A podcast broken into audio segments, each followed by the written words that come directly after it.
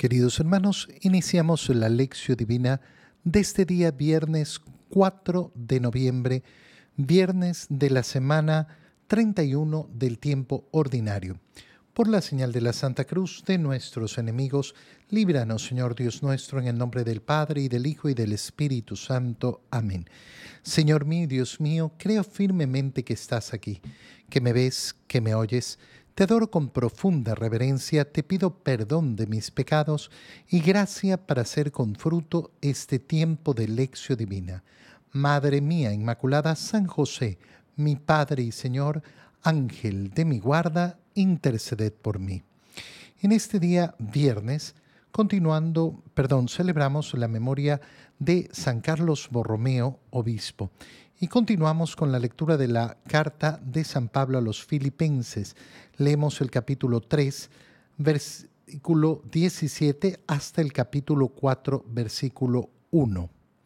Hermanos, sean todos ustedes imitadores míos y observen la conducta de aquellos que viven el ejemplo que les he dado a ustedes. Porque, como muchas veces se lo he dicho a ustedes, y ahora se lo repito llorando, hay muchos que viven como enemigos de la cruz de Cristo. Esos tales acabarán en la perdición, porque su Dios es el vientre. Se enorgullecen de lo que deberían avergonzarse y solo piensan en cosas de la tierra. Nosotros, en cambio, somos ciudadanos del cielo, de donde esperamos que venga nuestro Salvador Jesucristo él transformará nuestro cuerpo miserable en un cuerpo glorioso, semejante al suyo en virtud del poder que tiene para someter a su dominio todas las cosas. Hermanos míos, a quienes tanto quiero y extraño, ustedes, hermanos míos amadísimos, que son mi alegría y mi corona, manténganse fieles al Señor. Palabra de Dios. Recuerda que lo último que hemos leído de San Pablo es cómo decía que para él todo es basura al lado de ganar a Cristo. Y al continuar hablándole a los filipenses, les dice, sean imitadores míos en esto, es decir, en poner todo su corazón en Cristo, poner todo su corazón en el amor verdadero a Dios, poner nuestro corazón ahí. ¿Para qué? Para que entonces nos demos cuenta de las prioridades de este mundo, para que entonces como San Pablo podamos decir, bueno, esto no vale la pena. Lo que vale la pena, lo que verdaderamente vale la pena, es el amor total e irrestricto al Señor. Por tanto, lo que está diciendo San Pablo no es presentarse como un modelo Él porque Él y porque Él y nada más. Lo que está haciendo San Pablo es decir algo muy sencillo. Sean imitadores míos, ¿por qué? Porque en mi corazón lo único que hay es el deseo de estar con Cristo, de amar a Cristo, por tanto, de imitar a Cristo. Esta es la lógica que hay detrás de la devoción a los santos en la iglesia. Cuando nosotros decimos que la iglesia ha propuesto a esta persona como santo, que eso es lo que estamos diciendo, que podemos imitar su ejemplo. ¿Por qué? Porque ha sido un imitador de Cristo. Y por tanto, no imitamos al santo, sino que imitamos en el santo su imitación de Cristo. Sean imitadores míos, entonces, ¿por qué? Porque imitando lo que yo hago, imitan a Cristo, cumplen la voluntad de Dios. Observen la conducta de aquellos que viven el ejemplo que les he dado a ustedes. Es decir, aquello que han aprendido verdaderamente. No imiten el ejemplo del mundo. Imiten el ejemplo mío y el ejemplo de aquellos que me están imitando a mí. Porque muchas veces se los he dicho, y ahora se los repito, hay muchos que viven como enemigos de la cruz de Cristo. Escucha atentamente esta frase. Hay muchos que viven como enemigos de la cruz de Cristo. ¿Quién es enemigo de la cruz de Cristo? Bueno, en primer lugar, enemigo de la cruz de Cristo es aquel que decide vivir sin la comunión. Hay que decirlo con mucha claridad. Y no es una cuestión de, ay, la vida que me tocó. No, las decisiones que yo he tomado que me llevan a vivir lejos de la comunión. Porque en la comunión lo que hacemos es justamente aceptar el sacrificio de Cristo en la cruz. Amamos su cruz como hecho redentor. El Señor lo que ha hecho en la cruz es subir a la cruz y entregarse por nosotros. Pero para que entendamos ese sacrificio, antes ha celebrado la última cena, anteponiéndose a ese sacrificio de la cruz, para decirnos, toma y come, toma y bebe, hagan esto en conmemoración mía, hagan esto en memoria mía, de tal manera que aquel que hace esto es el que acepta la cruz. Aquel que no, entonces la rechaza. En segundo lugar, el que rechaza la cruz de Cristo, el que vive como enemigo de la cruz de Cristo, es aquel que solo busca en este mundo alejarse del dolor, alejarse del sufrimiento, aquel que no busca el sacrificio, que no busca la penitencia, que todo lo que huele a cruz le repele. Y claro, si un cristiano observa que el modo en que Dios ha querido salvarlo es a través del sacrificio de Cristo en la cruz, ¿qué vamos a hacer? Amar la cruz, no huir de ella, amarla y amarla profundamente. Y por eso, esos tales, es decir, los enemigos de la cruz, acabarán en la perdición. Oye, hay personas que incluso son tan enemigas de la cruz y dicen, dicen ser creyentes, dicen ser católicos, pero en verdad no lo son, que detestan contemplar la imagen de Cristo en la cruz. Les da asco, los repele. Ay, es que no me gusta, no me gusta, no me gusta. Mira, hermanos, esto no es una cuestión de gusto. Esto es una cuestión de contemplar y aceptar el sacrificio de Cristo en la cruz.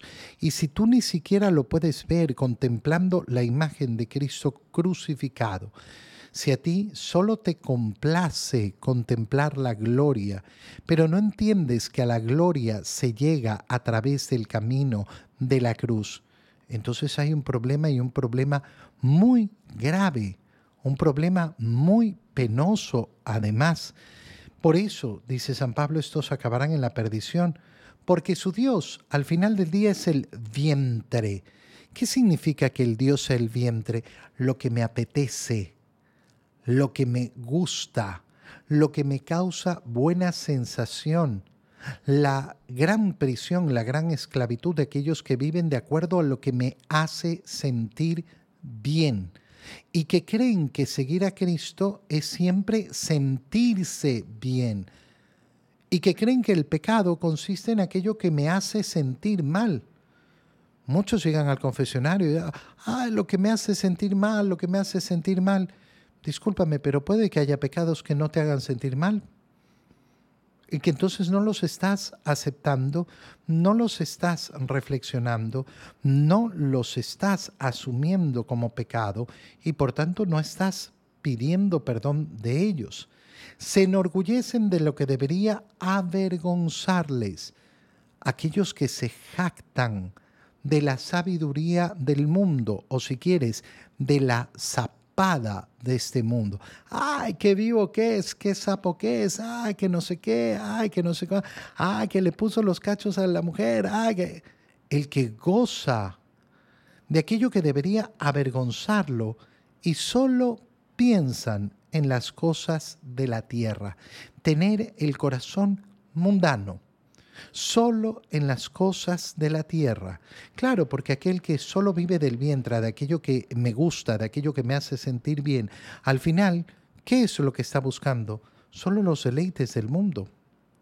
Incluso los deleites espirituales que pueden producir efectivamente mucho deleite, pero solo, solo, solo lo que me deleita. Ay, es que a mí me encanta eh, estar en, en una vigilia, me siento tan bien. Pero más allá del sentimiento, no va. No va a una conexión verdadera con el Señor, a un encuentro con el Señor. Se queda solo anclado en lo que siente. Nosotros, en cambio, somos ciudadanos del cielo. ¿Qué significa ser ciudadanos del cielo? Saber que no pertenecemos aquí. Yo no tengo ciudadanía del mundo, tengo ciudadanía en el cielo. Por tanto, mi patria está allá. ¿De dónde esperamos que venga nuestro Salvador? Y Él transformará nuestro cuerpo miserable en un cuerpo glorioso. De nuevo aparece esa verdadera esperanza, la única esperanza. Moriremos, sí, pero Él tiene el poder de convertir nuestro cuerpo miserable en cuerpo glorioso. ¿Por qué? Porque tiene el poder de someter a su dominio todas las cosas. Y por tanto, hermanos míos, amadísimos, que son mi alegría y mi corona, manténganse fieles, fieles al Señor. Qué hermosa es la fidelidad al Señor. Con cuánto anhelo debemos buscar en nuestra vida ser fieles al Señor. En el Evangelio, continuando con la lectura del Evangelio de San Lucas, leemos el capítulo 16, versículos 1 al 8. En aquel tiempo Jesús dijo a sus discípulos, había una vez un hombre rico que tenía un administrador, el cual fue acusado ante él de haberle malgastado sus bienes. Lo llamó y le dijo, ¿es cierto lo que me han dicho de ti? Dame cuenta de tu trabajo, porque en adelante ya no serás administrador. Entonces el administrador se puso a pensar, ¿qué voy a hacer ahora que me quitan el trabajo? No tengo fuerzas para trabajar la tierra y me da vergüenza pedir limosna.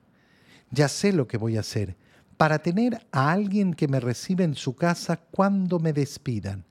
Entonces fue llamando uno por uno a los deudores de su amo.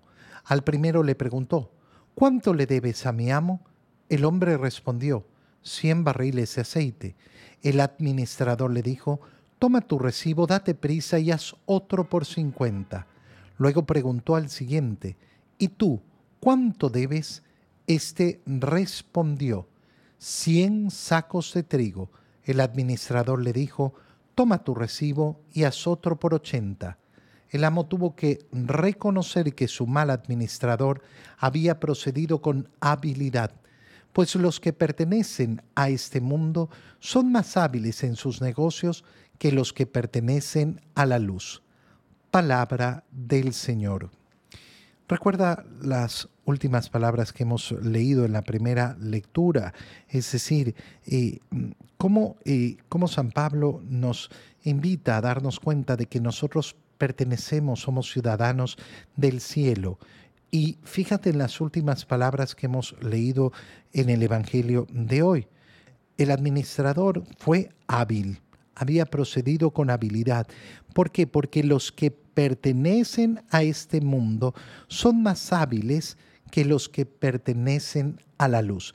Mira cómo en la parábola que acabamos de leer el Señor eh, nos manifiesta esta diferencia.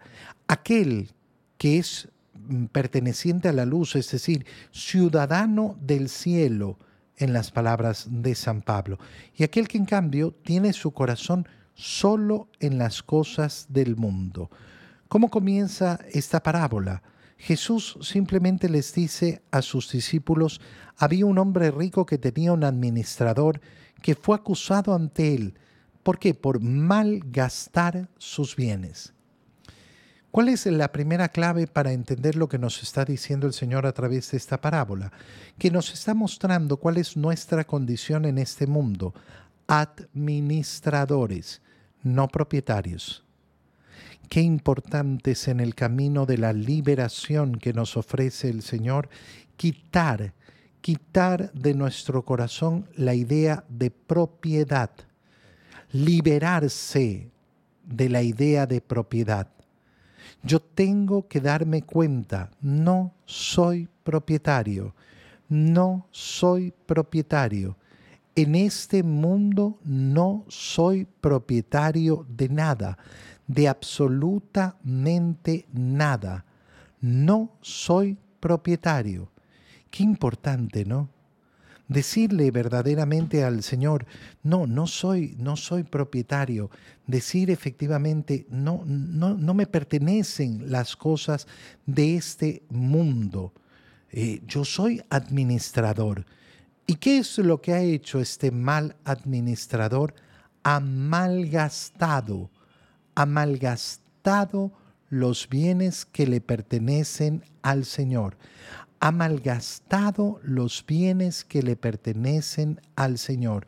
Entonces, claro, qué bonito, eh, qué bonito partir de ahí, partir de ese, eh, de ese punto. Es decir, eh, yo quiero darme cuenta profundamente de que soy simplemente un administrador.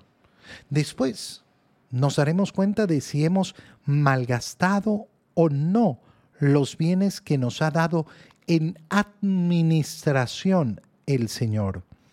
No, eh, no es nuestra preocupación el estar, eh, el estar viendo, ay, no, es que eh, yo no sé si, si, los bienes de este mundo, qué sé yo, no, yo tengo, tengo claro, clarísimo, que en este mundo no soy propietario de nada. ¿Es cierto lo que me han dicho? dame cuenta de tu trabajo. Y entonces este hombre, ¿qué se pone a pensar? Se pone a pensar en el profundo problema que tiene. Tiene un profundo problema, ¿por qué?